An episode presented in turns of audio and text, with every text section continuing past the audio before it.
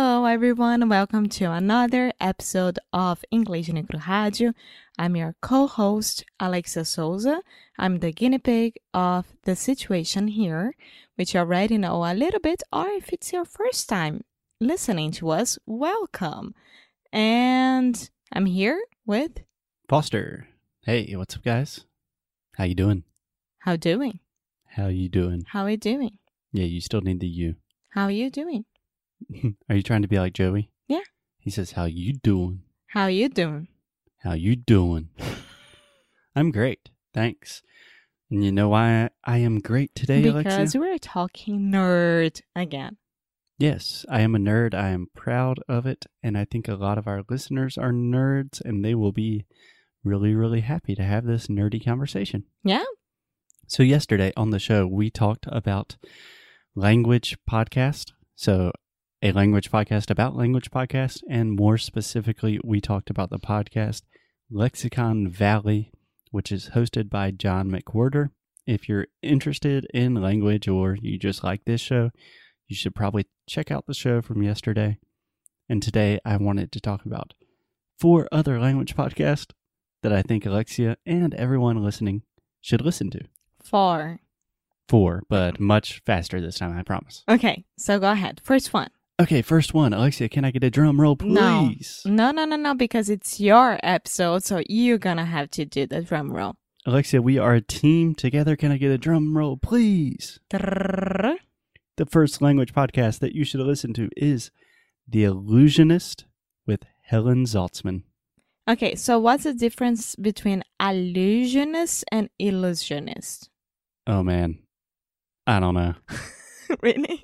No, they're, they're totally different, but I don't know how to answer that correctly right now. okay, we leave it. Listen for- to the show. You got me on that one.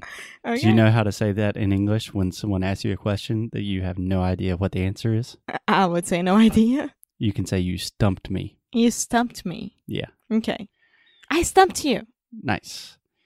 Anyway, The Illusionist is by Helen Zaltzman, who I believe she is British.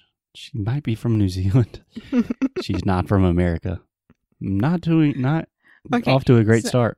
we are between she being British, Australian, or Kiwi. Yeah, Okay. I think she's British. Sorry, Helen. So I'm trying to convince other people to learn more about languages. And I'm Alexia is giving me a thumbs up saying I'm not doing very well so far, but let me try to convince you, Alexia. So what is your favorite podcast besides Inglés no Crujaju and besides Beautiful Anonymous? ah, that's not fair. What's another podcast that you listen to that you like? I love Aussies. Okay, Vozis. Histórias e reflexões. Yeah. And I imagine one of the reasons you love Vozis is because it is incredibly well produced. It's funny, it's dramatic, it has perfect music. It sounds, it's just really, really well done. Yes, it is. That's why you should listen to The Illusionist. It doesn't matter what they are talking about. She is charming.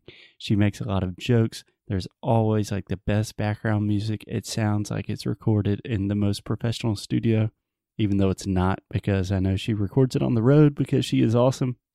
It's a great show to listen to. But what's that about?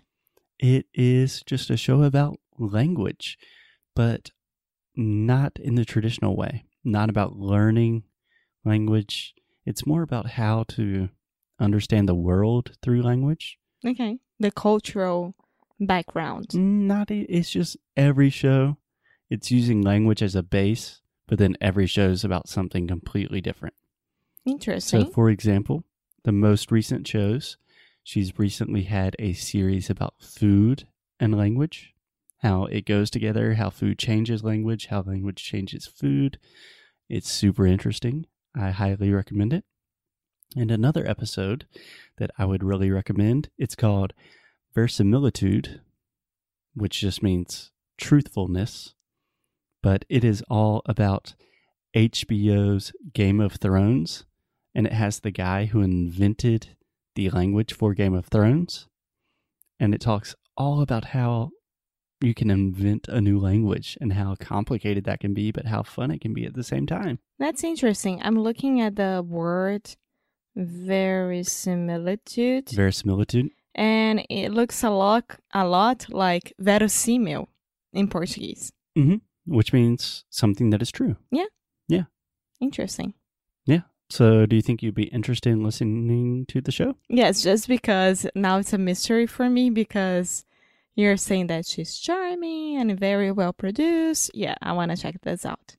Oh, and she's it's just a fascinating story because she produces this while she's traveling the world. She doesn't really talk about this, but I've listened to other podcasts with her and she does all of the shows. She has world-class people on the show, but she does it all on the road and her husband does all of the production. So it's That's pretty cool. awesome. So it's almost like us. It's almost like us. They're uh, they're a level up, but they're pretty cool. Okay. So number one, the illusionist. Number two, can I get a drum roll, please? Trrrr. Number two, a show that I would recommend is Language Mastery with John Fortherington. Fortheringham, I think. I don't know how to say John's last name. there is a T H N Fortheringham. J A H and a M. Fotheringham. I'm not sure. He's American. He's from Seattle. So This is a British last name. I don't know. I'm sorry, John. I didn't really look up his name before I wanted to give him a shout out. but this really is a show about how to learn languages. So if you're interested in this show, there will be some things of interest for you. It is primarily an interview show with people that teach languages, with people that have learned a lot of language languages, with polyglots.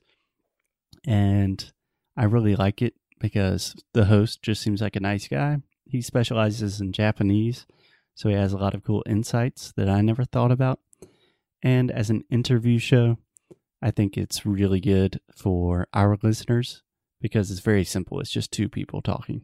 Cool. Just like us. Again. Yeah, kind of. And an episode I'd recommend is with my friend Lydia Makova, who is Lydia from my business group. ah. That's And- awesome. she speaks i think at least eight or nine languages she has a wonderful ted talk and lydia is just a really cool nice person so i thought it would be interesting for our listeners to listen to her That's very cool. Yeah. Cool. And very nice of you. absolutely so number three can i get a drum roll please Trrrr. Number three, we don't have to talk much about this one, but I will teach you a language with Ollie Richards. It's just a good place to start.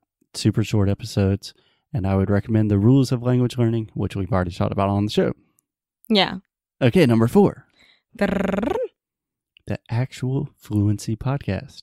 By Chris Chris Braham. Bruchum. I really don't know how to pronounce this because he is Scottish.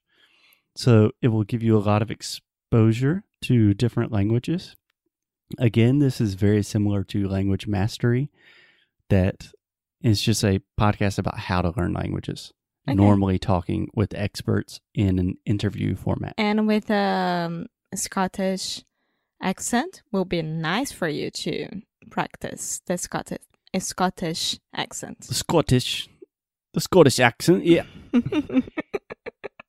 You're Yeah. Horrible at that.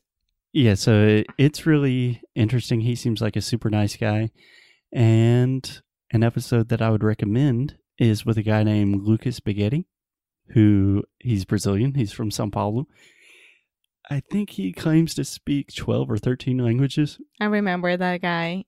You've been talking about him for a long time, I think. Yeah, I talked to him a long time ago. He was giving classes on italki. I remember. and I was just on italki for some reason and I was like, "Hey, that's the guy that speaks all the languages."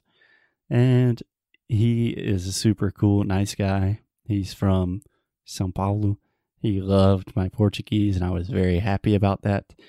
And he's actually good friends with your old French teacher, Sebastian. yes. Ah, I miss Sebastian. Yeah. So just good dudes all the way around. Yes. And our last recommendation for today, Alexia, one more drum roll. Trrr. The Fluent Show. So this is by a lady named Kirsten Cable. And I want to say she is originally Dutch or German, but she speaks English super, super fluently. She has a lot of different guests on the show. I like the name already. Yeah, The Fluent Show. No, no, no. The name of the episode. Oh, yeah. So this is more of a show about kind of not just how to learn languages, but it's like really cool tips and things that you normally don't think about. They have a very interesting approach to languages.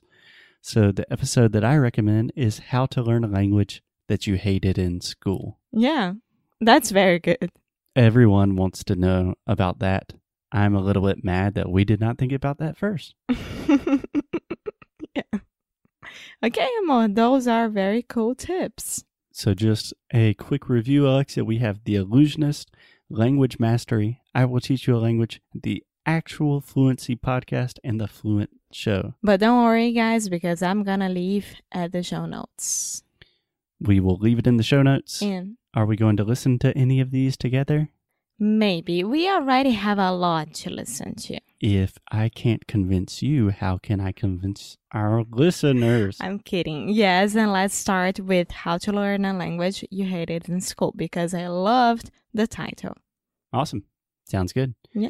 Okay, you language nerds, tomorrow or whenever, next time we are on the show, we will be back with not nerdy stuff, but our normal programming. Okay, Okay, bye bye. bye.